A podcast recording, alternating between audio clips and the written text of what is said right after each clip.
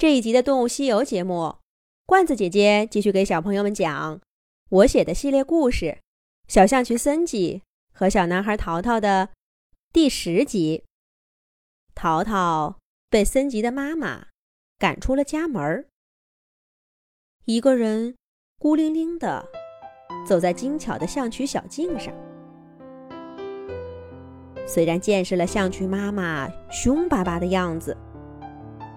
可淘淘呢，还是忍不住赞叹它灵巧的爪爪。这样迷宫式的小径，简直不会输给任何伟大的人类艺术家。淘淘走到他跟森吉做游戏的灌木丛，说是灌木丛，对现在的淘淘来说，简直就像是个热带雨林。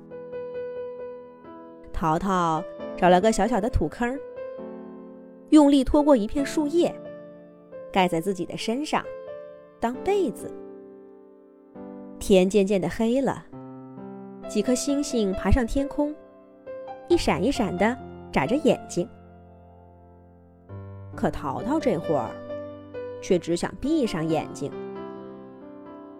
每天的这个时候，淘淘都坐在温暖的房间里。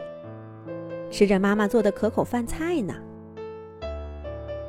妈妈虽然凶巴巴的，但妈妈做的饭真好吃呀。淘淘有点想家了，但今天晚上看这样子，他得一个人在冷冰冰的灌木丛里过夜了。唉，淘淘。看着冷清的月色，觉得自己有点可怜。妈妈有时候也是迎着这样的月色回的家吧。哎呀，今天怎么总是想起妈妈呢？要是身体没有变得这么小，就可以回家了。淘淘仰起头往前看，想找一找自己家银色的小房子。可是灌木丛还是太高了，挡住了他的视线。不过，淘淘倒是听到，从不远处的森吉家里传来些窸窸窣窣的声音。难道是小森吉偷偷跑出来找自己玩了？森吉，淘淘话到嘴边还没喊出来。就硬生生的咽了回去。从象曲小径中心的洞穴口，的确跑出来一只象曲。不过那不是森吉，而是森吉的妈妈。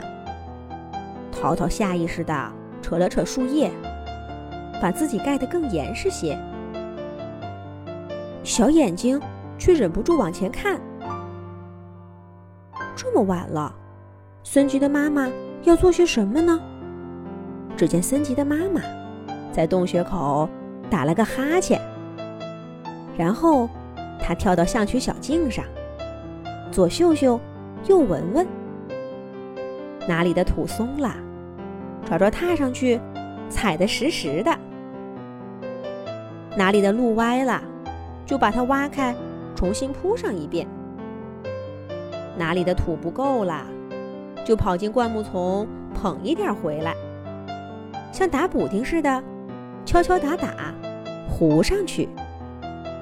在淘淘看来，无比精巧的象曲小径，到了象曲妈妈眼中，却好像充满了漏洞。象曲妈妈在朦胧的月光下修修补补，从这边走到那边，又从那边再走回来。等全部都修好了，他还在反复的打量着。淘淘看着月光下的森吉妈妈，那就像他在故事书里读到的巧手织女，精心的修补着自己心中浓浓的爱。淘淘竟然看得一点困意都没有了。森吉的妈妈。似乎终于对自己的作品满意了，他轻轻地吐了一口气，仿佛很累的样子。这回总该回去睡觉了吧？淘淘果然看到森菊的妈妈蹦蹦跳跳的往家门口跑，但是路过家门口，他却并没有进去，而是径直跑进另一侧的灌木丛里。象群妈妈是要去做什么呀？淘淘心里好奇，可是他实在撑不住了，一倒头就睡在树叶盖住的小窝里。朦朦胧胧中间，淘淘听到好几次森吉妈妈的脚步声。如果他抬起眼皮看一看，就会发现森吉的妈妈在他们家门口放了好几条小虫子。直到天边泛白，象群妈妈才拖着疲惫的身体，带着虫子一起钻进了洞穴中。而淘淘醒过来，已经是几个小时以后的事儿了。而且，他并不是自然睡醒的，而是被一个熟悉的声音给叫起来的。淘淘，淘淘，我来了，你快看看我呀！淘淘一睁开眼睛，就看见森吉的长鼻子正在他面前不停的抽动着。天都亮了，森吉又来找淘淘了。接下来会发生些什么呢？下一集讲。